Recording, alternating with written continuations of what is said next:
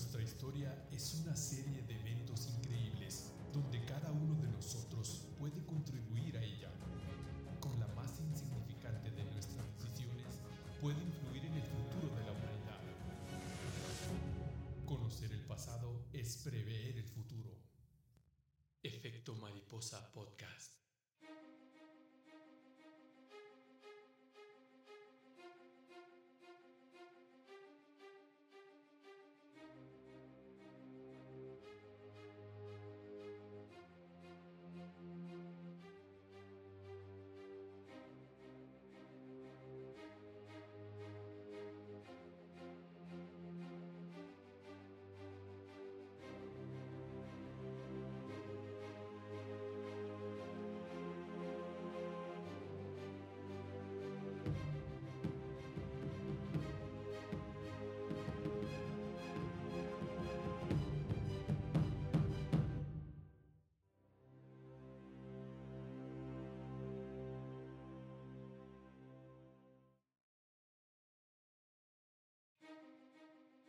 Sí, muy buenas noches a todos nuestros podescuchas aquí en Chihuahua y donde, donde nos escuchen. Nos hemos tardado en escribir este, este capítulo porque tenemos esa fea costumbre de trabajar, ¿verdad? Porque los niños no se, ya no se, no se alimentan solos como antes, ¿verdad? En esta ocasión tengo a Guarromantic Lover, Ángel Corral, a mi diestra. ¿Cómo estás, Ángel? A todo dar, eh, buenas noches. Sí, ya era, hacía tiempo que no, no grabábamos, este, porque como dice el güero, pues sí, eh, los niños que tenemos tienen la asquerosa costumbre de comer tres veces diarias y pues nos ponen a checar, ¿verdad? No nos quieren tanto como lo, dicen. Y a- a- aquí a mi... Enseguida tengo al contador Luis Ricardo Aguilar. ¿Cómo está, contador? Pues Bien. a- aquí visitándolos, tratando de aprender un poquito con ustedes. Ah, pues vamos a, vamos a aprender y nos vamos a, a divertir y vamos a ver qué, qué aportamos a quien quiera que nos escuche en algún lado de México o de Latinoamérica, incluso en otros lados escuchan. Corriendo, haciendo ejercicio. Este Oh. día o en el siguiente año o en 100 años, no sabemos. Así es. Ahora sí, para que los niños coman. Ahora sí, para que los niños coman. Bueno, pues ahora sí empezamos con el episodio ya número 23, güey. 23, güey, Romantic. La verdad, ching, sí, 23. Este, si alguien lo escuchó, el anterior hablamos de todo el tema de Cristóbal Colón, el almirante, de todo lo que pasó en, España antes de, los reinos de Castilla, de Portugal, de, de León, cómo se conformó, cómo cómo se hizo la península, cómo expulsaron a los, a los, a los moros y cómo zarpó el almirante hacia un nuevo mundo, que es como se llama esta saga. Entonces, ¿tú sí lo escuchaste? ¿Qué, qué, qué opinión te dio ese último? Como preámbulo de lo que vamos a ver en este, que se llama Tiempo de Conquistadores. Lo que te comentaba ahorita es que hubo algo que se detonó alrededor de 1400, del principio de- de- del siglo XV, en España. En España, pues, ponerlo en contexto, era como el, el centro del mundo, donde todo, todo se movía. Eh, cuestión de lana, de poder, de todo. Y empezaron a, a esa semillita de conquistar. Y habían de, echaron para afuera a los, a los moros. Y se, y se generó alguna alguna semilla de, de conocer, de conquistar, de, de llegar a todos los confines del mundo. Es cuando se genera la expedición de, de Cristóbal Colón, que le, le comentaba al güero que eh, originalmente las tres carabelas se llamaban la Niña, la Pinta y la Marigalante. Entonces, cuando ya el almirante se prepara para zarpar, dice, no, pues, no mamen, güey, le tenemos que cambiar el nombre a una porque esto en lugar de una expedición de los reyes, de los reyes católicos, parece una, una partida de alegres putas. Entonces, se cambió entonces, se tomó la decisión de, de cambiar el nombre en las tres carabelas de la, la Niña y la Santa María. Ya la santificaron la María. Así es.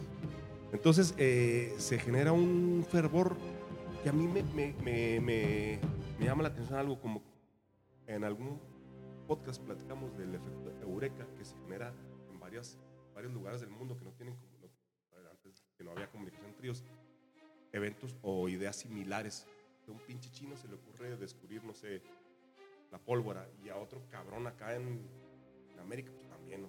un ejemplo entonces similar similares fechas, expediciones chinas muy importantes y también eh, el español a, a circun- navegar el mundo, o una, una necesidad de conocer el mundo. Creo que eh, eh, íbamos saliendo de la época más oscura, ¿no? De mil años de oscurantismo de, que nos sumió el cristianismo después de la época romana. Creo que puede ser una, una de las razones. Pero bueno, eso fue el episodio pasado y lo pusimos más o menos al tiro, contador, de lo que hablamos en el pasado. Si no lo escuchó, después de este le va a interesar escucharlo. Pero bueno, poniendo eso en contexto, un poquito en, en contexto de lo que vamos a hablar, este, este episodio 23 es la continuación de la saga de Un Nuevo Mundo y este es Tiempo de Conquistadores. Lo estaba escribiendo y se hizo, iba a ser un capítulo muy largo, entonces ahorita vamos a hablar de una parte y más adelante este, completar el, el, el, toda la saga de la conquista o mal llamada conquista de México.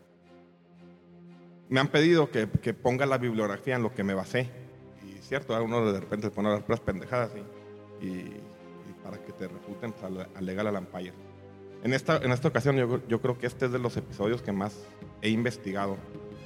Tiene como base un libro que se llama Los siete mitos de la conquista de Matthew Restal, La visión de los vencidos de Miguel, Miguel León Portilla. Este libro es bien importante y casi no se conoce. ¿eh? Y está, está basado en el código de Bernardino de Sagún, que es un, un códice, perdón, que, que lo escriben los hijos de los derrotados, de los vencidos. En, diez, entre los años subsecuentes a la, destrucción de México Tenochtitlán. La brevísima relación de la destrucción de las Indias de Fray Bartolomé de las Casas. Este les puedo decir que es uno de los, los libros más, crueles que he leído. Son 118 páginas de barbarie que se lo recomiendo, tienen chance de leerlo. Está muy, muy cruel. Muy, o muy crudo, no cruel.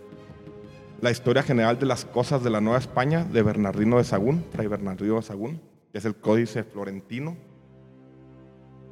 La, las cartas de relación de Hernán Cortés. La historia verdadera de la conquista de la Nueva España de Bernal Díaz del Castillo. Escuché varios capítulos de Urus Radio, es un podcast que está gratis y hay muy buenos capítulos. Otro podcast de Pedro Ángel Palou, que está en la plataforma de Himalaya, se llama La Caída de Tenochtitlán. Y una revista que tengo aquí, de Nexos, que es El mito de la conquista. Es el número 524. Entonces, en base a eso, hice todo este amalgama de, de, de información y pues esperemos que, que nos nutra un poco, ¿no? ¿Cómo la ve, contador? No, muy bien. Lo veo con la cara de asustado, como si le fueran a poner un quiz. No, se cuenta pues, que estoy en un examen. Vamos así. No, no, no, aquí. Dice que lo, lo, chingón de estos podcasts y de las investigaciones, incluso para el que esté investigando, es que nos damos cuenta de cosas que no teníamos ni idea cómo eran. Tenemos, o sea, versiones totalmente eh, diferentes. Así es. Entonces, eh, aquí escribo, como lo, lo dividí en dos, entonces la historia de la conquista es una, nos la ponen en una cronología muy lineal. Muy llega Hernán Cortés, llega casualmente a, a, a, a la costa. Llega Cristóbal Colón, nunca nos, nadie nos dijo que Cristóbal Colón no llegó al continente. No, nunca supo que llegó a América. Nunca supo que llegó a América. Así es. O sea, llega Cristóbal Colón y luego después llega Hernán Cortés y, y, después somos muy felices todos. Así es, la fusión de las razas. Toma, güey, fue un genocidio, pero ahorita lo, fusión, sí. ahorita lo vemos. Entonces empezamos. Un nuevo mundo, tiempo de conquistadores. Aires de conquista. Los viajes de Colón continuaron y en 1493 una nueva expedición saldría rumbo a las Indias, en esta ocasión con 17 barcos y 1.200 hombres, y llegarían a lo que hoy conocemos como las Islas Vírgenes y Puerto Rico. La condición déspota de Colón crecería, y pese a regresar a Castilla, ya con muchas acusaciones eh, en su contra, la reina le autoriza, le autoriza un tercer viaje en 1498 que llegaría a lo que hoy conocemos como Trinidad y Tobago, Venezuela y las Guyanas. Pese a la orden de la corona de tratar con respeto a los nativos, era obvio que la orden no se estaba acatando. Así que en el año 1500 la reina mandaría a Francisco de Bobadilla a investigar al almirante, encontrando funestas actitudes de él y los hermanos, y acabarían por llevarlo preso de regreso a Castilla. Aún así, y con muchas restricciones, como no acudir a la española, que es ahorita Haití y la República Dominicana, se le autorizó un cuarto y último viaje al almirante en 1502, donde descubriría lo que hoy conocemos como el territorio de Honduras y el de Jamaica. Pero la corona de Castilla, al ver con recelo a Colón y percatarse el dinero que costaban dichas expediciones, abrió la navegación a la iniciativa privada, con la condición de que tendrían que entregar a la corona el quinto real, es decir, el 20% del valor de lo que descubrieran. Fue así como entran a la escena nuevos navegantes en lo que hoy conocemos como los viajes menores. ¿Cómo la ves? ¿Conocías algo de eso?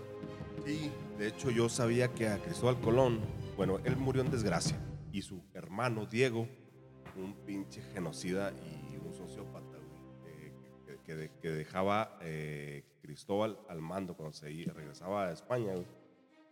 O sea, era lo, lo, lo que menos tenían era respeto para la gente, ¿no? Al- Un- al- un al último- por la vida humana impresionante, güey. Ahori- Ahorita que eso lo voy a sacarlo ahí en el tintero, al último, voy a cerrar este capítulo con el perfil del conquistador. Eh, Y eso sale de, del, del libro de Bartolomé de las Casas, que no es un libro, es una brevísima relación que va y le dice al rey. Pero ahorita Fíjate que eso que dices tú, bueno, pues sí, a lo mejor lo vamos a platicar más adelante, lo hemos platicado tú y yo, creo, o no me acuerdo con quién lo he platicado, de por qué México y Estados o por qué Latinoamérica y Estados Unidos somos diferentes.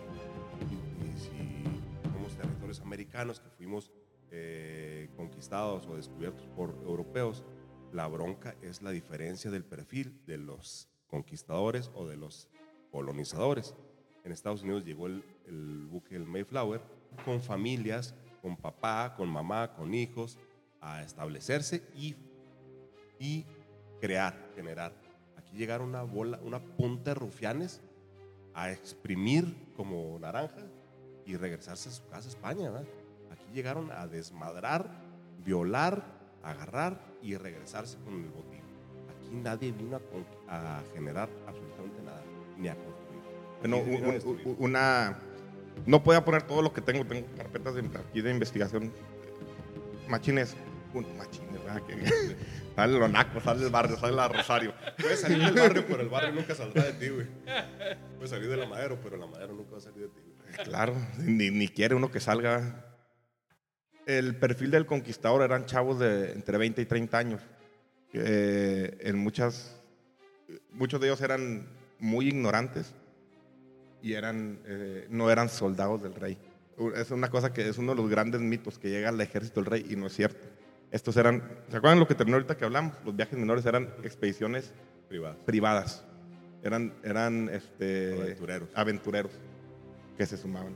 E- Eso es muy diferente. No eran ejército del rey. Aparte, otra cosa que me deja toda esta investigación que ahorita vamos a exponer un poco. Los reyes de Castilla no están de acuerdo con todas las mamás que hacen estos cabrones aquí. Llegaban mucho, que son por eso el escrito de Fray Bartolomé de las Casas, que no es un escrito, va y le platica al rey y tiene, tiene muchos problemas. Porque le dice, esta es la neta que está pasando aquí. Pero ahorita vamos a hablar de eso. Entonces, nos quedamos en los viajes menores, se abre la expedición a, a- a- particulares, por así decirlo. En 1499 sale del viejo continente Alonso de Ojeda, junto con Juan de la Cosa y Américo Vespucio. Estos bordeaban lo que hoy es la zona de Venezuela y la nombraron la Costa de las Perlas, para después regresar a la Española. Fue aquí donde Américo supo que habían descubierto un conjunto de islas. Supo que no habían descubierto un conjunto de islas, sino un nuevo continente. Vicente Yáñez Pinzón, Diego de Lepe y Cristóbal Guerra lanzan nuevos viajes menores, bordeando principalmente lo que conocemos como América del Sur. Ya fallecida la reina Isabel en 1504 y Cristóbal Colón en 1506, Felipe el Católico sería el mandamás de la corona. En 1507 un par de amigos, Diego Nicuesa y Alonso de Ojeda, le piden el cargo de gobernador y a ambos se les otorga. Nicuesa a Veragua y Darién, parte de Colombia y Panamá. Y a Ojeda la Nueva Andalucía, que es Colombia. Fue en mil- 1510 que Nicuesa encontró tierra fértil y fundó la primera ciudad nombrándola Cabo de Gracia de Dios. Mientras que Ojeda funda el Cabo de la Vela, en lo que eh, conocemos como Colombia. Ojeda parte con la intención de conquistar más territorios al norte de lo que hoy es Panamá, pero en una trifulca con nativos es herido, así que deja el mando a su segundo, Enciso, y él mismo parte rumbo a España. En la expedición de Enciso va un joven hidalgo, Vasco Núñez de, de Balboa, quien decide fundar un emplazamiento en el Darién, ya que supo que el caudal del agua dulce, el atrato, los mantendría vivos.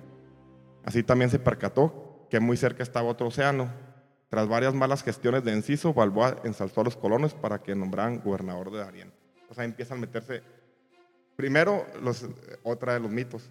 Los españoles o los castellanos se apoderaron de todo el Caribe, o todas las Antillas. Tierra firme no tenían más resistencia. Estaban entrando a Panamá, a la costa de Venezuela. Em- eh, empiezan a quererse acercar. El primer Mixticius. En 1492, un joven arcabucero al servicio de la corona de Castilla observaba al horizonte cómo el último sultán del reino nazarí de Granada entregaba las llaves de la Alhambra al hombre fuerte de Isabel, Gutiérrez de, Cárde- de Cárdenas, para retirarse a Melilla.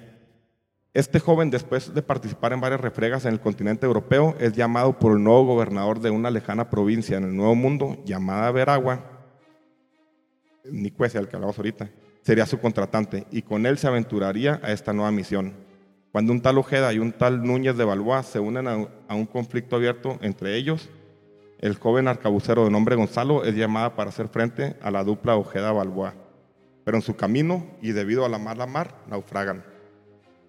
De este naufragio sobreviven ocho hombres que llegaron a la costa de Yucatán y se adentraron a las tierras de los mayas cocomes, quienes los tomaron prisioneros. Solo uno de ellos fue herido, ya que le hundieron la cabeza de un macanazo. a lo mejor eran policías ahí de, de Iztapalapa, ¿va? Que milagrosa, y milagrosamente sobrevivió, pero quedó imbécil. Los mayas ya no le hicieron más daño, ya que creyeron que los dioses lo habían salvado, y así deambuló con su imbecilidad tres años más hasta que murió. Por, dis- por distintas razones, otros cinco españoles fueron ejecutados mientras que el resto seguían prisioneros. Milagrosamente, dos de los náufragos lograron huir con vida, el fraile Jerónimo de Aguilar y el arcabucero Gonzalo Guerrero. En su huida se interna en el territorio de Tutul, Jiue, que es ahorita Playa del Carmen, donde el cacique Jacam, Jacam, Jacamcán los hace prisioneros. Durante su cautiverio, Jerónimo de Aguilar se mantuvo fiel a su cultura y religión, mientras que Guerrero se fue integrando cada vez, más, a la cultura maya. Un día el viejo cacique, al escuchar acerca de la formación militar de Gonzalo, los reclamó para sí y a su vez los entregó al tejón o sacerdote. Este le redujo las cargas, incluso les dio beneficios. A Jerónimo le dio una hermosa muchacha de 14 años para que pudiera retosar con ella. Bueno, pues que eran otros tiempos, eran otros tiempos. Hay que reposarlo, el señor Macié. Un punto en el conflicto entre los mayas cocomes y los tutul, el cacique, el cacique Taxamar los reclama para sí y los incluyó en el Consejo de Guerra. Gon- Gonzalo les enseñaría tácticas de ataque y defensa, así como formaciones de cuadros y columnas. Les inculcó que no todos deberían de pelear de forma desordenada ni al mismo tiempo, sino alternados entre ataque y descanso. Pero lo que más maravillaría a Taxamar fue la formación de la falange macedonia, con la que destrozarían a los cocomes. Gonzalo ganaría un gran prestigio. Como muestra de diplomacia, Gonzalo fue obsequiado por Taxamar, ahora el jefe sa- sabio de Chetumal, Nachan Khan, quien lo mandó con el Nacón Balam, que es el jefe de guerreros. Este lo trataría muy bien. Incluso un día Balam fue atacado por un caimán y Gonzalo lo salvó. Como pago, Ba- Balam le, ento- le otorgaría la libertad. Ya como hombre libre, participó con gran éxito en varias expediciones militares hasta que lograría el grado de militar. De- el grado militar de Nacom, o sea, jefe de guerreros. Gonzalo se hizo todos los tatuajes y perforaciones dignos de su nuevo estatus.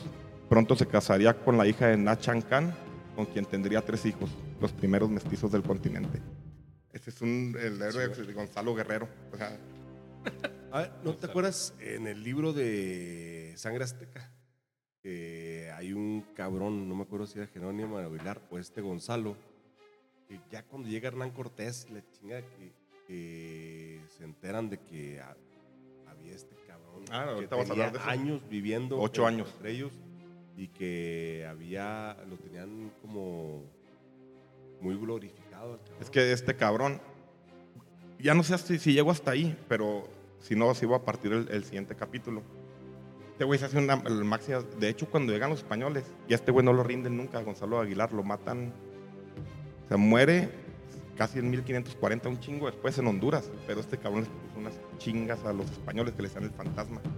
Ya lo conocían, sabía tá- tácticas, sabía que los caballos, sabía que los caballos no te pueden empujar. Sabía que había que cuidarse de los perros. O sea, traía un chingo de tácticas. A los mayas no los vencieron, güey. O sea, de hecho, otro de los mitos de la conquista es que en 1521 se acabó y se chingó No, todo. chingados, No, el norte no lo rindieron Nunca. 300 No, años no, hasta nunca. que les dieron ropa. hasta que les dieron ropa a los güeyes. ¿Cómo la ve? ¿Cómo la ve, contador? No, muy bien. ¿Listo? No sabía nada de, de lo que están hablando, la mera verdad. Gonzalo Guerrero, hasta buscando en internet, internet es, es de los eh, historias olvidadas, pero es de los güeyes más cabrones. Fue el primer mestizo. El vato le dice, Sus hijos. tus hijos. De hecho, cuando llega Hernán Cortés más adelante, le dice, oye, vente, no, güey, yo soy maya. güey. Aquí tengo mis hijos hermosos, tengo a chingar tu madre, yo sé lo que hacen ustedes, cabrón. de llegar a destruir. A llegar a destruir. Entonces está... Ahora, ¿por qué hablo esto? Porque el otro era Jerónimo Aguilar, piedra angular en la, Está pariente. Sí, no, de hecho Hernán Cortés era pariente de. Ah, pariente suyo. Hablé pariente suyo. Claro. Jerónimo de Aguilar, Blacayer. Black, Blackayer. ¿Cómo se dice? ¿Cómo se era nicaragüense. Ah, sí. Ah, ahorita hablas de Nicaragua. ¿Sabes lo que quiere decir Nicaragua? Nicaragua. Hasta aquí termina Anáhuac. Ni- ¿Ah, sí? Anáhuac. Sí. Hasta ahí llega el, el imperio azteca o mexica. ¿Y Anáhuac qué quiere decir? La- eh. El corazón del único mundo. este güey sí sabe, ¿verdad? Ahora Corazón sí, de piedra verde. Vamos a seguirle. pues. Bueno, vamos a darle. Preludios de conquista. En 1516 muere Fernando el Católico, casi medio siglo después del descubrimiento del genovés, o sea, de América, o sea, medio, 25 años después.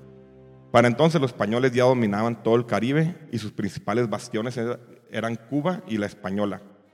Sabían también que existían pueblos muy ricos en oro al norte de la Española, así que la corona autoriza una ley, la ley del rescate del oro, donde permiten a los españoles comerciar con los nativos con la condición de dar el quinto real. La primera expedición a lo que hoy conocemos como México fue financiada por el gobernador de Cuba, Diego de Velázquez, con la intención de encontrar esclavos. Aquí voy a pararme poquito. Encontrar esclavos porque se acabaron a todos los nativos de las islas. No es lo mismo acabar con una población de una isla que de una que de tierra firme. Pero todo, o sea, en el libro de, de este de... eh, me estoy poniendo pedo. No, no, no, no. Bartolomé de las Casas. Bartolomé de las Casas te explica todo región por región cómo fueron acabando de la manera más vil. Sí dices, ¿por qué hay negros en Cuba? Y en Jamaica, ¿Por qué, y en no había ya... Ya, no, no, acabaron con no, todos. No había población, güey. Tenía que traer Sí. negros a trabajar a las personas porque ya no había nadie. Porque mataron a todos. así entonces, como acabaron con toda la población. Y ahí te explica cómo, o sea, mataban a todos los hombres y luego a los chavitos y a las, las mujeres a ponerlas a trabajar en minas, no aguantaban, sacaban todas las poblaciones enteras. De Cuba, de, de Jamaica, de chingo de lados. Bueno, eso fue la primera expedición, ir a encontrar más esclavos. Partiría el 8 de febrero de 1517. Llegaron a Isla Mujeres y se adelantaron. a- estoy hablando de lo que ahorita conocemos, ¿para qué les pongo que Nachancán, Sí. a Isla Mujeres y se, adelant- y se adentraron a Yucatán, donde unos pobladores con caras alegres los invitaron a tierra firme. Les decían, comes cotoch, que significa vengan a mi casa. Así que a ese lugar lo nombrarían Cunech Utoch, o como hoy lo conocemos, Cabo Catoche. Al día siguiente, los expedicionarios siguieron a los mayas, tierra adentro, donde fueron emboscados. Pocos expedicionarios lograron salir con vida, pero lograron tomar dos prisioneros, que más tarde llamarían Julianillo y Melchorejo. Estos serían los primeros traductores maya-castellano o español. Estos pocos expedicionarios siguieron bordeando la península, donde otros mayas los atacarían, causándoles muchas bajas, incluso hiriendo al líder de, gravedad, Hernández de Córdoba, que moriría 10 días después. En su huida llegan a Florida, donde son nuevamente atacados. Al final solo unos pocos regresan a Cuba. Al enterarse el gobernador Velázquez deja claro que enviaría una nueva expedición. Julianillo y Melchorejo, entre tanto, dieron mucha información del mundo tierra adentro. Dijeron que había poderosos reinos, así como la existencia de dos españoles entre ellos. ¿No es eso de, la- de los que regresan eh, cabeza de vaca y el un negro de la viruela, güey? Que los dejan en Florida y regresan milagrosamente, güey. Es, es Hernández de Córdoba, no es. Y llegan bien poquitos. Sí, Sí, es que a- a- otra cosa que, sí, sí es esa. Aparte había un chingo de conquistadores negros. Y, y se- le decían los, los cimarrones. Y hubo muchos libres. O sea, empezaban. Y en toda América. Digo, pero todos esos datos no los puedo poner, son un chingo de datos.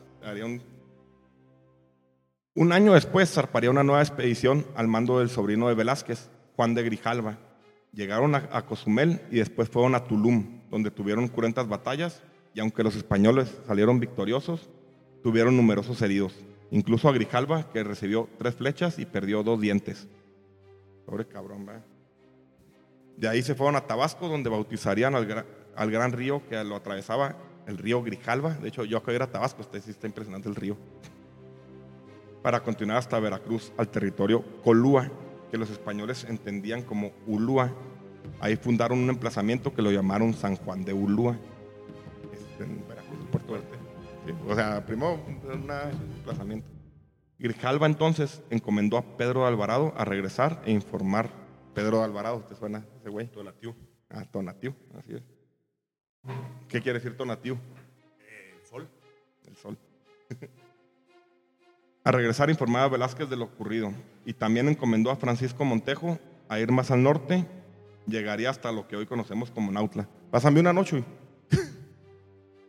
Pero en Cuba no había, no, no había noticias, así que Velázquez mandó una embarcación a buscarlos al mando de Cristóbal de Olid. Pero llegaría hasta Cozumel, donde se averiaría la embarcación y regresaría. Al fin, Alvarado regresó a Cuba e informó a Velázquez lo sucedido. Este enfureció, ya que su sobrino no había establecido ninguna colonia. Así que como castigo elegiría un nuevo capitán para su tercera expedición. ¿Cómo la había contado? No, pues bien. Increíble casi uno más uno más uno más uno. Y ahí te la llevamos. Una historia muy simplificada, Muy chafa. muy chafa. Nada de. Nada que ver para tener, o sea, para tener una visión real de lo que realmente pasó ahí. Tenemos que sea, Investigar. investigar y nos dan digerido en la boca puras pendejadas. Puras pendejadas para crear una narrativa que no es. Que la malinche, que la chingada. Puras pendejadas. Que realmente lo que conocemos lo, lo menos importante. Sí. pues. Ese, ese eh, Tonatiuh era un, un socio- un psicópata, un asesino serial. ¿verdad? O sea, ahorita puedes clasificar como un asesino en serie. Una persona sin empatía por la vida humana. De hecho, la gran mayoría. ¿eh? Sí, la gran mayoría La eran. gran mayoría. Fíjate que yo, yo, yo, he- no me acuerdo con quién lo discutimos, qué era lo que motivaba a estos chavos que venían de España, güey. Voy a poner ahí un punto. Yo lo relaciono mucho con Vietnam. Yo lo O sea, los chavos yo- no lo eran relaciono malos, lo pero relaciono- llegan ahí se enloquecen. Y ahorita voy a leer un Yo lo pasaje relaciono con el sexo, güey. Te voy a decir Sí. por qué, güey. Porque eran, eh, venían de una España Prohibitiva. mojigata, prohibitiva, y se empezó a correr historias de que aquí, en América las nativas Era muy buena encueradas, muy liberal en cuestión sexual, ¿verdad? y estos pinches mojigatos enfermos de poder porque llegan, pues, todos los chavos Pero llegan a donde nadie, no hay reglas, nadie les va a decir nada si matas, si violas, si haces lo que quieras con las personas porque no había respeto por la vida humana pues entonces eso detonó mecanismos en la cabeza de estos cabrones para hacer verdaderas carnicerías y cosas. Ahorita con eso va a cerrar y es lo que dice este Fray Bartolomé de las Casas. Eso precisamente. Cabrón, estos güeyes nunca han hecho algo así, pero fue una como histeria colectiva. O sea, en Vietnam, ¿qué no habrán hecho los gringos? Sí, ¿Qué no habrán hecho? ¿Qué no- Eran chavos que trabajaban. hacer todo, a ver en hasta Vietnam, dónde. güero, eran chavos de 18 años Sí. que trabajaban en un supermercado, Sí.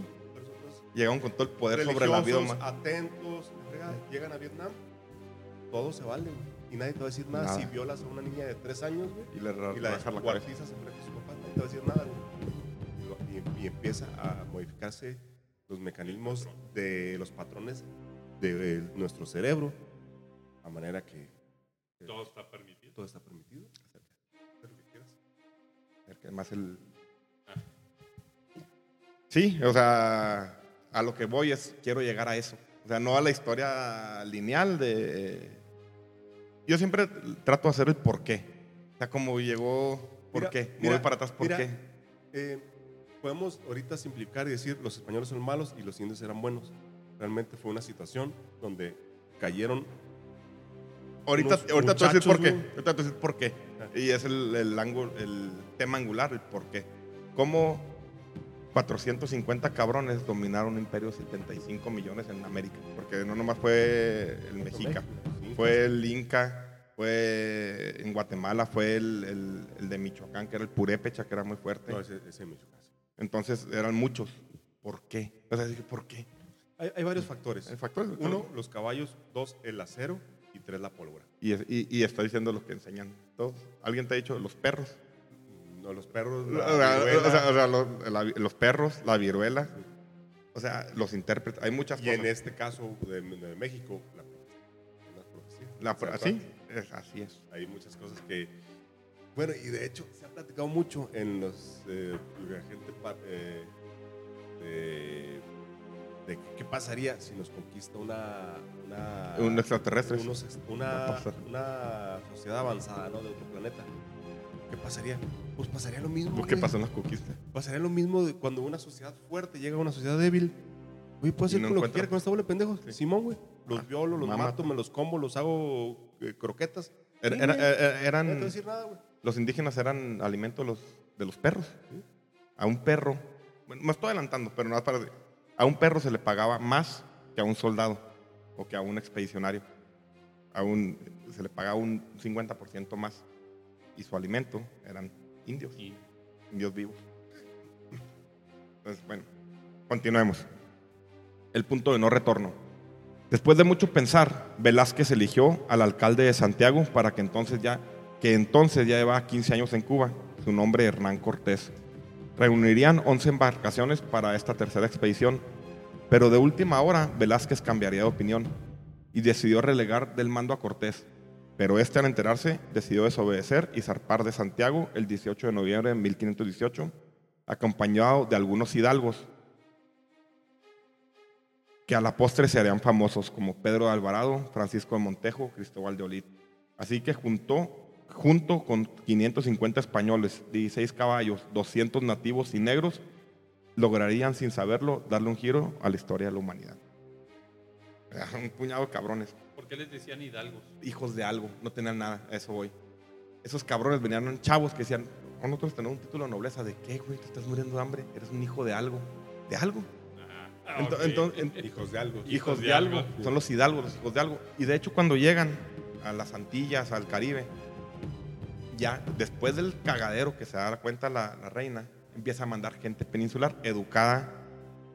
Pero militares güeyes- profesionales, Sí. militares de carrera. entonces empiezan a chocar y se hacen como partidos políticos, los hidalgos y los, y los este, ibéricos o los peninsulares. Empieza a haber problemas ya, porque son los pinche bola pandilleros y los enviados del rey. Empieza, empiezan a querer tener control, pero ya estaba descontrolado este pedo desde que empezó, desde que nació. Muy bien. Ah, ¿Cómo se...? ¿No quieren una parada higiénica y nada?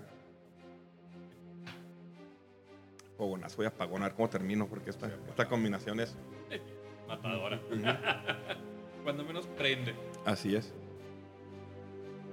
Vamos a hablar un poco de los mexicas, porque a- al fin va a ser. Va a ser este. Va a poder de política. Bueno, otras estrategias. Más con- eh, Y ahorita vamos a ver por qué. Vamos a seguirle. Otras estrategias. Eh, de hecho, ellos vienen del Renacimiento. eh, No, no, todavía en el pinche renacimiento estaba como queriendo. sí, sí, sí. Ellos Saliendo de la época oscura. saliendo de la época oscura, pero retomando cosas de los romanos. Entonces, bueno, ahorita platicamos. Ahorita hacemos el último sobremesa. Vamos a hablar un poco de los mexicas para entender un poco. ¿Qué pedo, eh? La historia de la conquista de México es contada principalmente por los españoles y describe a los indios como seres bárbaros y poco desarrollados. Una de las mentiras más grandes jamás contadas. Pero para centrarnos en el desarrollo de los mexicas, sigamos esta línea cronológica. Entre el año 1000 y 1200 de nuestra era, un grupo nómada sale de la mítica Aztlán, guiado- guiados por su deidad principal Meji o Huitzilopochtli. He aquí el gran er- error de llamar a los mexicas como aztecas. Los aztecas se quedaron en Aztlán. Los mexicas peregrinaron hasta que en el año 1200 se establecieron en el lago de Texcoco. Entre el año 1200 y 1325, la política y la guerra con sus vecinos en el lago fue constante, hasta que en el año 1325 fundan Tenochtitlán, iniciando la dinastía de gobernantes con su gran tlatoani Acamapistli. Tenoch, Acamapistli, Huitzihuitl. El primo fue. Acamapistli y no era de ellos. Tomaron prestado de, de Azcapotzalco, de un noble de Azcapotzalco y se fueron a Te- Teotihuacán, la ciudad de los dioses que ya estaba abandonada. Está abandonada, tenía mucho abandonada. Entonces, para legitimar su raza, porque tú ves unos pinches bárbaros también del norte, Sí, sí, los sí. mexicas, con poder de fuego. Sí, eran malandros. Eh, Entonces, el primero que llegó fue Tenoch. Y luego Acamapistli. pues a- Tenoch no será mítico. Tenoch es mítico, es el que Ah, llegó. mítico, el que a- los guió, a- el acá- que llegó. sí, pero Acamapistli, sí, real. Acamapistli fue el primer, El primer Tlatoani. Que Tenoch. Tlatoani que es el que habla, el dueño de la palabra. Acamapistli, Huitzihuitl, Chimalpocatl, Ahí te lo digo. Izcoatl. Te lo digo. eh, ¿Qué vas a decir? Puras no, no, no, te lo te puedo decir. Tenoch, Acamapistli, Huitzihuitl, Chimalpopocatl, Izcoatl, eh, Axayacatl, eh, Moctezuma. Motecuzoma. Segundo. No, te, ya, te, ya te saltaste el primero, entonces ya, ya andas mal. Motecuzuma, Xocoyotzin No, es el último. Motecuzuma el primero. Bueno, ahí, Ya, ahí sabes qué madre traes. ¿no? Sí. Te creo, pues. Sí, sí, te creo.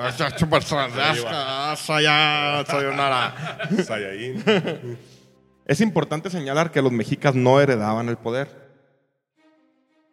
Ya se me van las líneas. ¿eh? En forma lineal, como lo hacían los reyes europeos, sino el nuevo Tlatuani, que es el que habla, el que tiene el dueño de la palabra, lo escogía un consejo de sabios. Y aunque por ley podía ser cualquiera de la realeza, la realidad es que siempre, digo, siempre eran miembros de la casa real eh, que hubieran sido destacados en el ámbito religioso o militar, o ambos. Fue así como el sucesor de Acamapistli fue uno de sus hijos, Huitzihuitl, en vez de su hermano Itzcuatl. Con el tiempo, el hijo de Huitzihuitl, Moctezuma I, sería erigido como Huitlatuani, que a la postre su hija se casaría con el- su tío Itz- Itzcuatl, que engendrarían tres hijos, Azcayatl, que sería Tlatuani, padre de Moctezuma, el que conocemos todo, y de Cuitláhuac, que es la mera riata ¿verdad? de, de la historia que más adelante. Después seguiría Tizoc, su hermano, y por último Aguizotl, el padre de Cuauhtémoc, que era un, un güey súper guerrero, Aguizotl. Aguizotl fue un fiero tlatoani, llevó a, a esta estirpe a su máxima extensión, aglutinando no menos de 15 millones de súbditos y llevando sus fronteras hasta lo que hoy conocemos como Nicaragua, Nic, Anáhuac, hasta aquí llega Anáhuac. Pero en 1502 el fiero tlatoani muere en un accidente cuando se inundó Tenochtitlán. Fue ahí cuando el Consejo de Ancianos eligió al sobrino de, este, Moctezuma, que era más religioso que, guerrero. El hermano era el guerrero, Huitláhuatl. En vez de su hijo, en vez del hijo de, de Aguizotl, porque tenía solo seis años, era Cuauhtémoc. Los viejos nombraron a Moctezuma, hijo de Axcayatl, porque no es un muchacho, sino un hombre de 34 años. Entonces, ahí, ¿por qué? Moctezuma segundo. sí es Moctezuma II, pero este güey era más religioso. Eso impacta mucho en, lo, en, en el México moderno. No en lo, lo que somos. Este güey era muy... Sí, muy dado a los, a los, a los presagios. Muy eh, sugestionable. Así es. Entonces, eh, por ese tiempo empezó a hervir el lago de Texcoco. Fueron nueve presagios y están en el, en el, Sí, en el códice de, de, de Fray Bernardino de Sahagún. Vienen todos. Sí. Porque El, el cometa Halley. Empezó a hervir el lago de Texcoco. Eh, bueno. fueron nueve, o sea... Sí, un chingo de cosas. El güey se sugestionó cuando le, dan- le trajeron un retrato de un hombre rosa de la cara y barbado. Porque ese güey tenía mensajeros veloces. Claro, uno dice que eran puros presagios. Yo, ese, y, a- y ese a título personal, vamos a llegar más adelante a eso. Es que ya sabían, un- era, un, era, un, era un pinche imperio que llegaba hasta Nicaragua. Eran mensajeros veloces. ¿Usted cree que no haya visto ya los desmadres haciendo estos cabrones? A, a Moctezuma le traían nieve del, Del del, popo. del popo para que Mira, nieve. comiera nieve. Porque tenía un. Porque podía y se ¿Por qué? chingó. ¿Por qué? Porque puedo, cabrón. ¿Por qué se lamen la cola a los perros? Porque pueden, güey. Ok. Pues igual que ahora. ¿Y, los seres humanos? Pues ya nos alcanzamos, güey. Pues si pudiéramos, si nos los chupaban los huevos, güey. Ay, güey. Entonces, el güey tenía mensajeros veloces que le traían. Entonces le trajeron un retrato, güey, de unos cabrones rosas de la cara, güey. Y con un chingo de barba, güey. Cabrón. Entonces, había, estaba eh, una cosa mítica que era Quetzalcoatl, que era un sacerdote mítico que había, que había presagiado que iba a volver, ¿no? Una balsa hecha de serpientes emplumadas. Entonces este cabrón, por ser tan religioso y menos pragmático, no era práctico para nada, él simplemente era como eh, basado en, en mitos, leyendas y era muy supersticioso. El güey, en cuanto le trajeron ese retrato, el güey ya se había hecho chiquito. De hecho, ese güey, ese güey, se- bueno, Ya eso se había me hecho estuve qué? anotando. Ya se había hecho chiquito, ya había perdido. la Moctezuma se rajó desde que los vio. Su Pero bueno, hermano Cuitláhuac le una, decía, una verga ese cabrón. vamos a chingarnos esos pinches perros, son igual que no- tú y que yo. No, no, soy Quetzalcóatl. No sé si termino con cagan, eso. comen y la chingada. No sé si termino con eso este podcast. Porque eh, ya, por experiencia, si lo hacemos de más de una hora, se empieza a ser tedioso. Entonces, mejor agarrarlo de ¿Está bien? nuevos bríos, ¿verdad? Vamos a seguirle. Voy a contar la historia de la conquista como la conocemos y usted eh, no me dejará mentir, contador. ¿Cómo la ve? Usted me No, dice, no, a ver pues qué. adelante porque, ¿Cómo la conocemos? eh, ¿Cómo nos la enseñaron? ¿cómo no le dice? Ahí va. Los españoles llegan a las costas de México en febrero de 1519. El primer lugar al que arriban son las costas de la isla de Cozumel. Los españoles avanzan y llegan a Yucatán, donde se encuentran con los mayas y los vencen. Y le hacen regalo a Hernán Cortés con 20, que son 20 mujeres, entre ellas la Malinche, conocedora del maya y el náhuatl. Que no es cierto. Ella nomás conocía náhuatl. Pues que ella era origen de aquí, ¿no? Era náhuatl y era esclava. Y lo conjugó con Jerónimo Aguilar, Aguilar los que hablamos que, Sí. que vivieron con los mayas, que hablaban maya. ya. Traducirle de uno al otro. Entonces, de uno al otro y del otro al, siguiente. Los españoles continúan con su recorrido y llegan a las costas de Veracruz, donde fundan la ciudad de la Villa Rica de la Veracruz. Los españoles llegan a Zempoala, un gran centro comercial donde habitaban los totonacas, que les hicieron una descripción minuciosa a Hernán Cortés de la, de la Gran Tenochtitlán. En su recorrido a Tenochtitlán, Hernán Cortés se encuentra con los tlaxcaltecas y se unen a él en contra de los aztecas, prometiéndoles quitarles todos los tributos que pagaban al gran imperio mexica. Los españoles llegan a Tenochtitlán el 8 de noviembre de 1519 y el gran emperador Moctezuma recibe con grandes honores a Cortés y lo aloja en el palacio de Azcayatl. Y posteriormente lo toman como rehén a Moctezuma. Empieza el sitio de la Gran Tenochtitlán que dura alrededor de tres años, donde los españoles tienen una gran derrota, la Noche Triste. El 1 de julio de 1520, Cortés se sienta bajo un árbol y llora por su derrota. Al morir, Moctezuma sube al poder Cuitláhuac, pero, pero poco puede hacer por su imperio, ya que muere pronto a causa de la viruela, 80 días después. Y lo sucede en el trono del joven Cuauhtémoc. El 13 de agosto de 1521, Cuauhtémoc fue capturado, lo que significó la definitiva caída de Tenochtitlán en manos de los españoles. A partir de esta fecha, inicia el periodo de la historia de México conocido como la colonia, que dura tres siglos hasta la independencia. Uno, para empezar, la conquista la hacen los indígenas, ¿verdad? Pero bueno. Las caltecas. Esa es la historia que conocemos, yo Que creo que existe. todos va que, no- que nos cuentan, que Sí, nos sí, enseñan en la la escuela. Es esa, Es es, un resumen. esa brevísima historia. Que duró, vamos a decir, un año escolar. Sí, Sí. O- Dos párrafos de un pinche en año. Así es. Resumida en una Tristemente, como decía Ángel ahorita, conocemos la historia a base de fechas y, y, men- y- ¿Mentiras? y sesgos, bueno, al menos Así es. sesgos. Sí, sí, sí, O mentiras a medias o verdades Oye, el, mal contadas. El, podcast de Leyendas Legendarias. de Pancho Villa, qué cosa. Pancho Villa. No, no, y no en la está. pinche. Está en la abuelita de Héroes de la Cristina, re- está en la familia de Cristina. Héroes de ¿De la? Sí. Héroes de la Revolución, Pancho Villa. A la chico. ver- yo- a mí sí me quitó muchas cosas. Yo dije, Cabrón, el pinche meco del gobernador de, de estatus. qué cabalgata de Villa, no mames. Eh, pues ese güey, ahorita lo pones a Pancho Villa, es un, es un sociópata, un asesino en serie, güey. Sí, güey. ¿Cómo la ves, contador, con esa historia? Ya vamos a ir cerrando este. No, no, no. Adelante, adelante. Ve- Viene ahora sí lo más bueno, ¿eh? Ahorita era pura cultura general. La fusión de dos mundos o el genocidio más grande que ha conocido la humanidad. Antes de hablar sobre la conquista como tal y su cronografía, me dediqué a entender el por qué o cómo es que conocemos tan poco y tan sesgada la información. Primero, la llamada conquista a ojos de casi todo el mundo tiene una sola versión, más, parecida al cantar del mío Cid o Amadis de Gaula, donde un grupo de valientes conquistadores se entran en un nuevo y abrupto mundo y se erigen como los grandes civilizadores de nativos salvajes. Esta óptica es basada en las cartas de relación que es una serie de misivas que envía Hernán Cortés al emperador Carlos V en Castilla. Es comprensible entender que estas cartas son una serie de mentiras que legitimizan solamente el gran genocidio que se vivió en toda América, desde Colón hasta muy entrado el siglo XVI.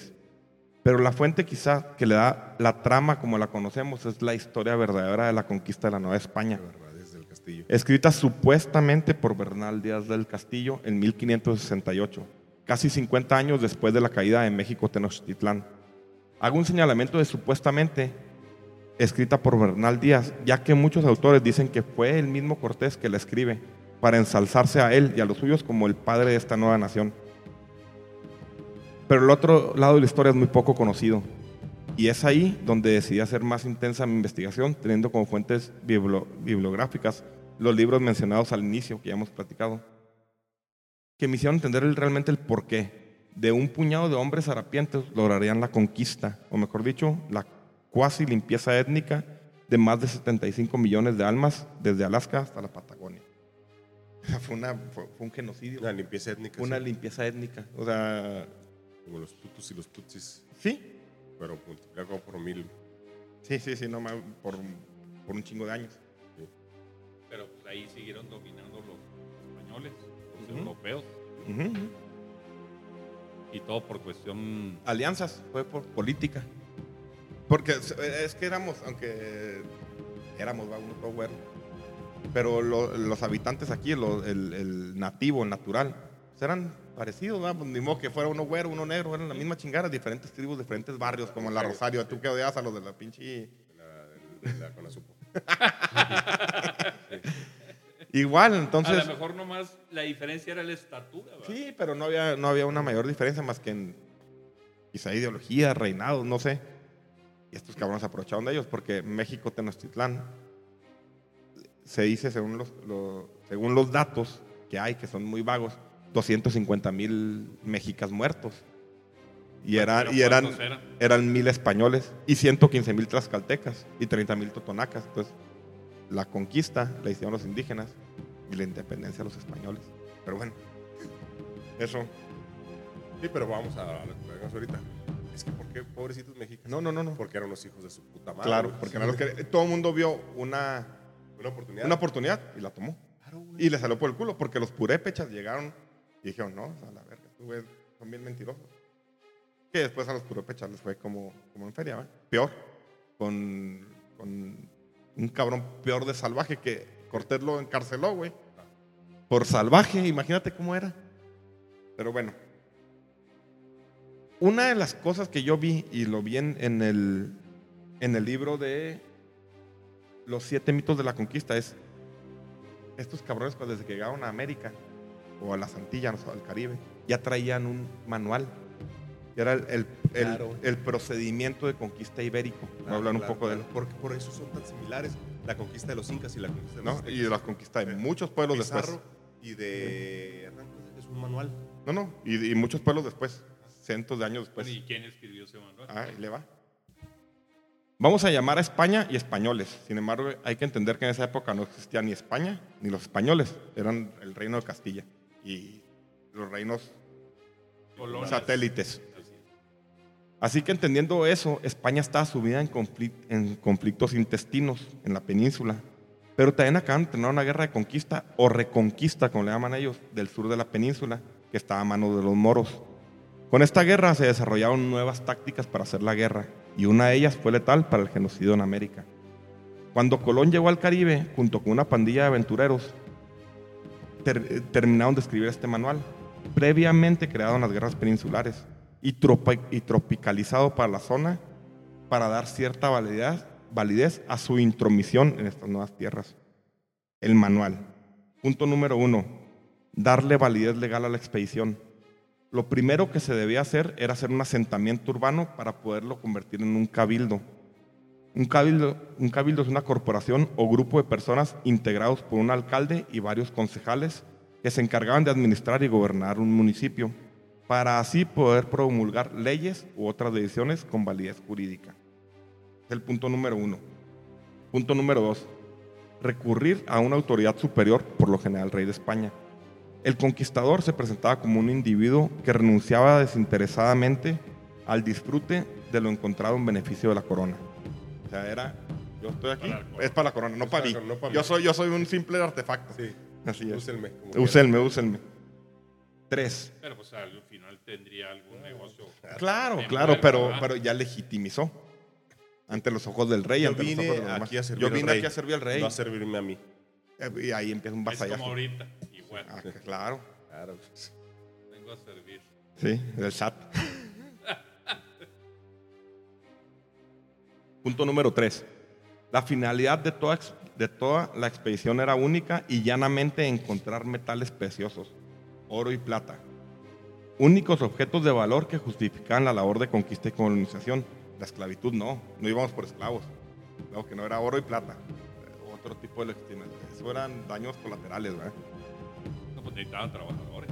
Claro, pero y se acabaron, las, se acabaron el Caribe y vamos para otro lado. Vamos a sacarle la por- El punto número cuatro, que es lo que me han- ya lo tenían ellos perfectamente identificado, que es la búsqueda de aliados. Para poder solven- solventar la expedición se necesita mano de obra, información y más que todo por el, eh, el- rutas por el desconocimiento de los lugares. Aplicar la máxima cesariana, divide y vencerás. Eso es vuestra, es un manual, o sea, tú lo aplicas y así, como si fueras un pendejo. Ya de bueno, ahorita que termine. El punto número 5 son la importancia de los intérpretes. Los intérpretes, los intérpre- intérpretes tendrán un lugar especial y hay muchos muy famosos como Juan Pérez para Colón, Julianillo y Melchorejo para Grijalva, La Malinche y, Jer- y Jerónimo Aguilar para Cortés. Y la última, de la que hicieron más, con la que más se mamaron, se llama Exhibiciones de Violencia Extrema. Hay que hacer el uso te- teatral de la violencia. Exhibiciones de violencia extrema para aterrorizar a un grupo de gentes y convencerlos de subyugarse. Técnicas como amputación de manos, matanza de mujeres, quemas en la hoguera, aperramiento, se amarraban un palo y los mastines se los comían en pedazos. Matanza de gentes inermes o, o que están ahí nada más. Están en- sin- no, no, están ahí con su familia y le llegan a matarlos a la, captura pública de sus dirigentes. De esta arma se, se valieron para exterminar al mundo prehispánico. Fue tal. Y casi exterminarlo, pasaron a- aquí en México tenía 75 millones de habitantes, pasó a 7. Pero sí serían 75. No, bueno, son los crónicos, pero eran un chingo. Y pasó a 7, eran muy poquitos, que hasta en la corona se preocuparon mucho y voy a sacar, cabrón. Fue tal el éxito, el, el éxito de este manual que en 1555 Bernardo Vargas Machuca lo hace oficial con el nombre de Milicia Indiana, manual destinado a los oficiales españoles que servían en el Nuevo Mundo. Imagínense nomás, ya lo... La enseñanza que tenían de aquella época. No, ya, ya, no, ya no enseñanza, ya la legislatura, podemos decirlo, o la ordenanza. Sí, era un protocolo. Un protocolo. Pero tenían el conocimiento a todo. Bueno, de hecho, ahorita lo que les iba a platicar es que eh, todo esto, eh, como, es- como ir saliendo de la edad oscura, una edad de, bueno, la edad oscura es cuando cae el Imperio Romano, toma el mando la Iglesia Católica en esos años empieza a salir el mundo de eso y empiezan a retomar los, de Julio César, los escritos de los romanos. Los romanos están avanzadísimos en cuestiones militares. Obviamente había unas cuestiones eh, técnicas como la pólvora, que no los conocen los romanos, pero cuestiones tácticas, pues, los romanos fue una, una civilización avanzadísima, ¿no? Entonces, todo eso, ese protocolo, todo ese manual, viene de las tácticas Romanas, de claro. conquista, Claro. o sea, contra los indígenas. Entonces, contra los bárbaros. eh, contra los bárbaros, los bárbaros, o sea, el Julio César siempre ¿O ¿Qué, qué- qué- hicieron con, con Cartago? Desaparecieron de la faz de la tierra. le echaron sal al último para que no pudieran ni sembrar. Bueno, voy, voy- voy a cerrar y yo creo que esta es la parte más, más medio culera de todo. Pero hay, hay- hay que contarse, o sea, quien nos llegue a escuchar dar allá, coraje porque pues, ya, que sí da un poco. Todo esto está tomado en, en- en- se me va porque ando pedo, en la brevísima relación de la destrucción de las Indias de Fra- Fray Bartolomé de las Casas, letra por letra. Esto no lo escribí, esto yo lo hice copy-paste. Y como esto son 118 páginas. Ah. El perfil del conquistador. En la española, primero fueron gritos y bofetadas a los naturales, pero la temeridad y desvergüenza fue en aumento. Al ver que los naturales actuaban como niños atemorizados, la desvergüenza subió al grado de que un capitán cristiano violó a la mujer del rey de la isla enfrente de él. De aquí comenzaron los indios a buscar la manera para echar a los cristianos de sus tierras. Pusiéronse en armas y son harto flacas y de poca ofensión y resistencia y menos defensa, por lo cual todas sus guerras son poco más que acá, juego de cañas y aún de niños. Los cristianos con sus caballos, espadas y lanzas comienzan a hacer matanzas y crueldades extrañas a ellos. Es lo que decías. O sea, no se comportaba así en la península. Entraban en los pueblos, ni dejaban niños, ni viejos, ni mujeres preñadas, ni paridas, que no desbarrigaban y hacían pedazos, como si eran en unos corderos metidos en apriscos. Hacían apuestas sobre quién de una cuchillada abría al hombre de por medio, o le cortaba la cabeza de un piquete, o le descubría las entrañas.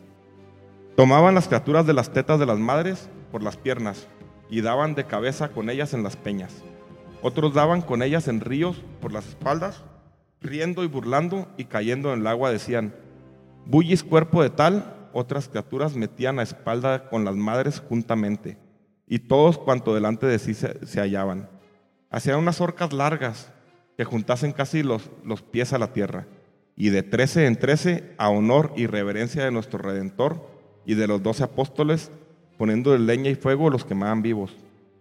Otros ataban, oleaban todo el cuerpo de paja seca, pegándoles fuego, así los quemaban. Otros y todos los que querían tomar a vida, cortabanles las ambas manos y, y de ellas llevaban colgando y decíanles, andad con cartas, conviene a saber, y lleva las nuevas a las gentes que están huidas por los montes. Comúnmente mataban a los señores y nobles de esa manera, que hacían unas parrillas de vara sobre horquetas y atábanlos en ellas, y poníanles por debajo del fuego manso, para que poco a poco, dando alaridos en aquellos tormentos, desesperados, se les salían las ánimas. Una vez vide que teniendo en las parrillas quemándose cuatro o cinco principales y señores, y aún pienso que había dos o tres pares de parrillas donde quemaban a otros. Y porque daban muy grandes gritos y daban pena al capitán o le impedían el sueño, mandó a que los ahogasen. O sea, buena onda. Y el, algua- Se portó a tomar. Y el alguacil, que era peor que verdugo, que los quemaba, y sé cómo se llamaba, y aún sus parientes conocían Sevilla. No quiso ahogarlos, antes les metió con sus manos palos en la boca para que no sonasen, y atizóles fuego hasta que se asaron despacio como él quería. Yo vi de todas las cosas arriba dichas, y muchas otras infinitas, extirpadores y capitales enemigos del linaje humano. Enemigos del linaje, linaje humano. humano.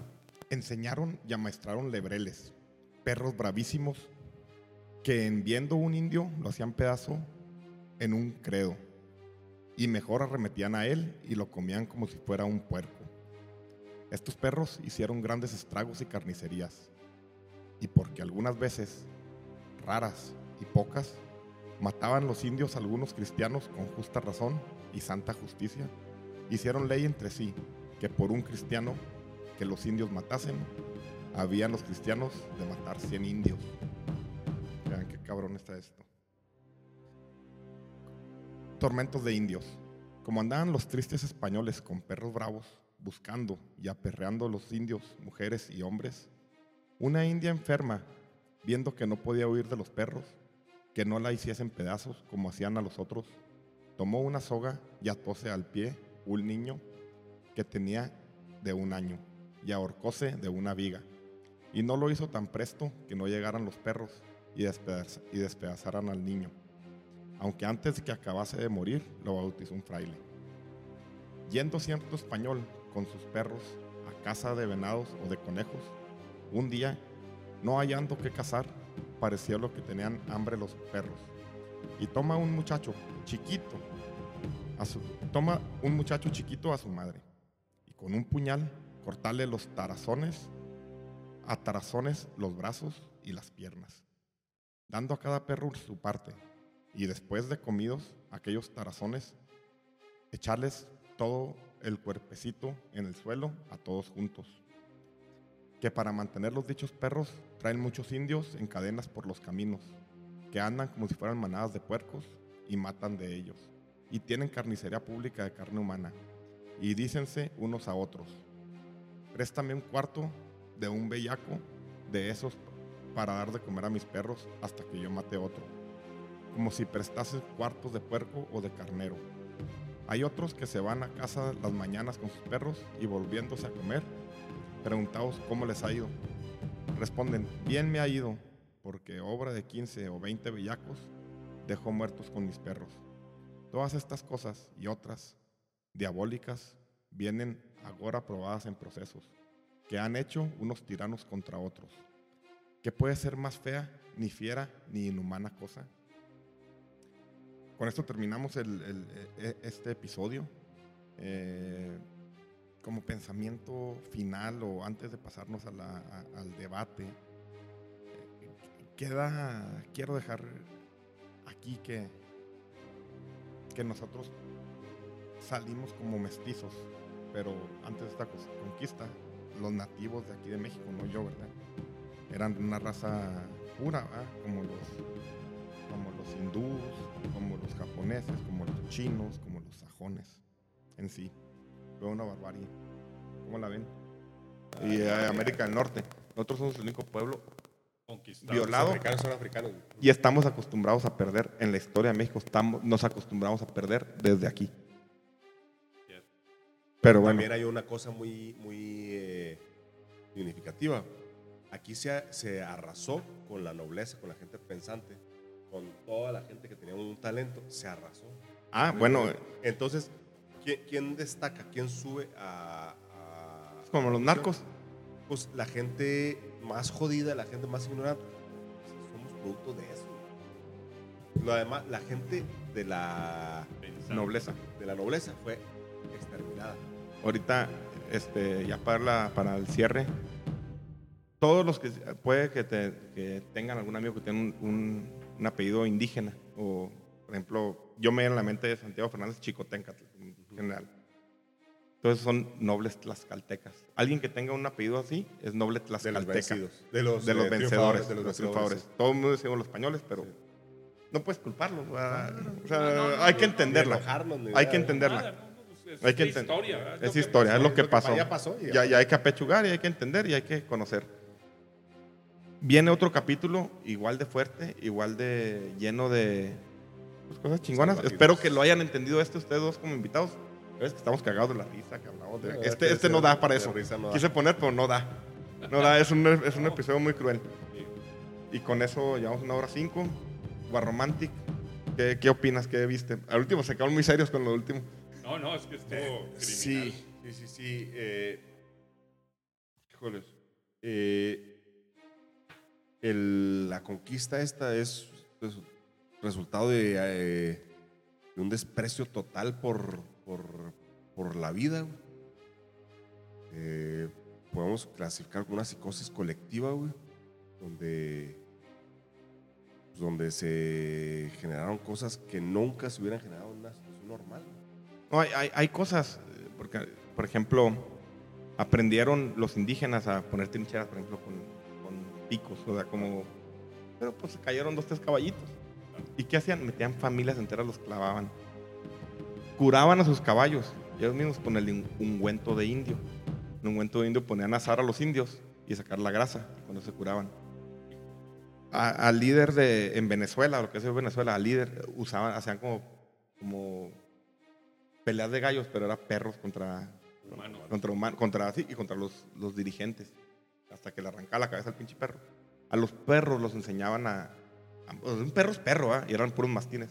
Les daban carne envuelta en, en, en, en, en tés o en cosas morenas. Que- que los- Así, entonces los amaestraban, entonces como veían algo moreno, se los comían, se los tragaban. Hay un chingo de cosas. Ese, ese libro de, de Fray Bartolomé de las Casas, léanlo, son 118 páginas y te va a dejar un sin sabor, pero pues es interesante saberlo.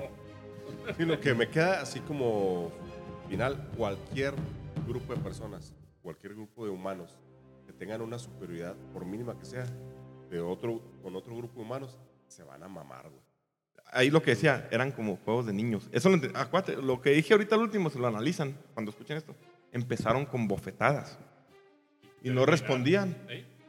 Empezamos, ah, te mamas. ¿Qué, qué haces que el güey del salón es el pendejo? ¿Quién es el pendejo? Sí. Sí, ¿Pero por qué? Porque el, el punto de referencia del- de los nativos era totalmente diferente. Diferente. Las guerras de los aztecas eran... La guerra de los nativos era apresar, no las guerras aniquilar. floridas No, eran, no están diseñadas para aniquilar, Aniquilar, para exterminar, eran para capturar. Ujú. No, para capturarlos. O sea, en las guerras de los, de los eh, aztecas, de los mexicas, guerras floridas, Ujú. porque no era de, no a exterminar a Al pueblo. es- era el que capturara más podía entrar a la orden de, de los guerreros jaguar o de los guerreros águila o de los guerreros flecha. Entonces, si capturabas guerreros vivos para sacrificarlos después, Aparte no había cárceles. no, no, acá- nunca se pensaron para, Para para, para, para, para, para matar. O sea, las guerras de los aztecas nunca estaban pensadas para matar a, a- a mil adversarios. Era un guerrero eh, ascendía a rango por si, se- si capturaba a un enemigo. Bueno, pero era para esclavizarlos o no. no, para, Para sacrificarlos. Nomás sacrificar. Sin sacrificarlos. Y el oro y todo eso. No, no, no, eh, entre ellos. Entre, Entre antes de los, Antes los de- ah, españoles. prehispánicos. Antes de los españoles, las guerras entre ellos, entre los nativos americanos, entre los aztecas, los mexicas, como decir los de Texcoco contra los aztecas, eran guerras floridas y eran, están diseñadas para capturar enemigos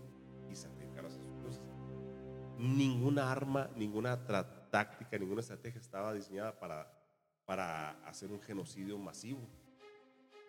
Ellos, ellos o sea, no, es- no- nunca, nunca hubieran eh, metido en su marco de referencia de matar a, a 100 enemigos. Ellos lo que querían era capturar Y tener. y tener para después sacrificar Como los- una moneda de cambio. No, sí. Como una un ofrenda. premio, una ofrenda. Una ofrenda. Llegan los españoles y no tienen y a, a matar eh, a granel Y de las maneras más crueles. de la manera más- ah, cabrón, le sacó su marco de referencia. Contador, para cerrar. ¿Qué, qué le pareció? Este primera en, en el efecto mariposa podcast. No, excelente. Y aquí esperemos que me vuelvan a invitar. ¿Qué le pareció todo el tema? Todo el- No, no, excelente, muy padre. Digo, ¿Se echó cervecita a gusto? Sí, como no, aprender un poquito. Aprenden un chingo aquí, ¿eh? No, no, claro. Y pues la realidad es que tengo mucho, soy muy ignorante. Bueno, pues ya le quedó la espinita de, ponerse a leer los Aztecas, de, de este- del Castillo, de la historia verdadera de la Nueva España. Bien las casas. Me hubiera gustado poner más, pero ya. Sí, por no, experiencia o sea, sé que no puede ser un podcast tan largo. Pero hay tantas cosas que, que lo harían muy largo o muy complejo, pero es importante conocer. Me la llevé muy por encimita, a- adentré o, o me metí más en las cosas más, más caladoras. Como Digo, pero a mí sí en lo personal sí me deja como que acá hay, hay que meterse un poquito más. A mí en lo personal. Ya están más trineados. No, no, esto es un trabajo de investigación Bueno, pues, y, y borrachera que compartimos con quien nos Oye, escuche. pues usted y yo como los indios, a lo mejor me van a sacrificar. A lo mejor lo va a echar un, cuento de indio. De, de Ángel saldría como unas dos toneladas. de-. Pero bueno, con esto le ponemos final. Muchas gracias a quien nos esté escuchando, donde quiera que estén. Y mándenos un correo o una rayada de madre, lo que sea. El, el- el efecto mariposa. Y, y seguimos con esto. Me tardó tres meses escribir este, pero ya tengo casi escrito el siguiente. Entonces, nos vemos. meses. Más o menos, sí. Un chingo de libros que tengo que No, leer. no, no, y sí. te- y te- tengo, tengo que trabajar también a veces. Tienes que llenar Sí. poquitas. Pero ya casi tengo escrito el otro, los invito. En unas dos semanas que estemos aquí, si andan y, y nos lo echamos. Yo le entro con todo gusto. Ya dijo Porque contador. sí me interesa aprender. Órale. No, no, y pues ir documentando. Yo me, también, ¿va? Aquí se así- aprende preguntando. pues, no, no, y me tengo que documentar, ¿va? Sinceramente te lo Salud, contador. Ya se lo acabó, pero nos vemos el siguiente, pues. Gracias.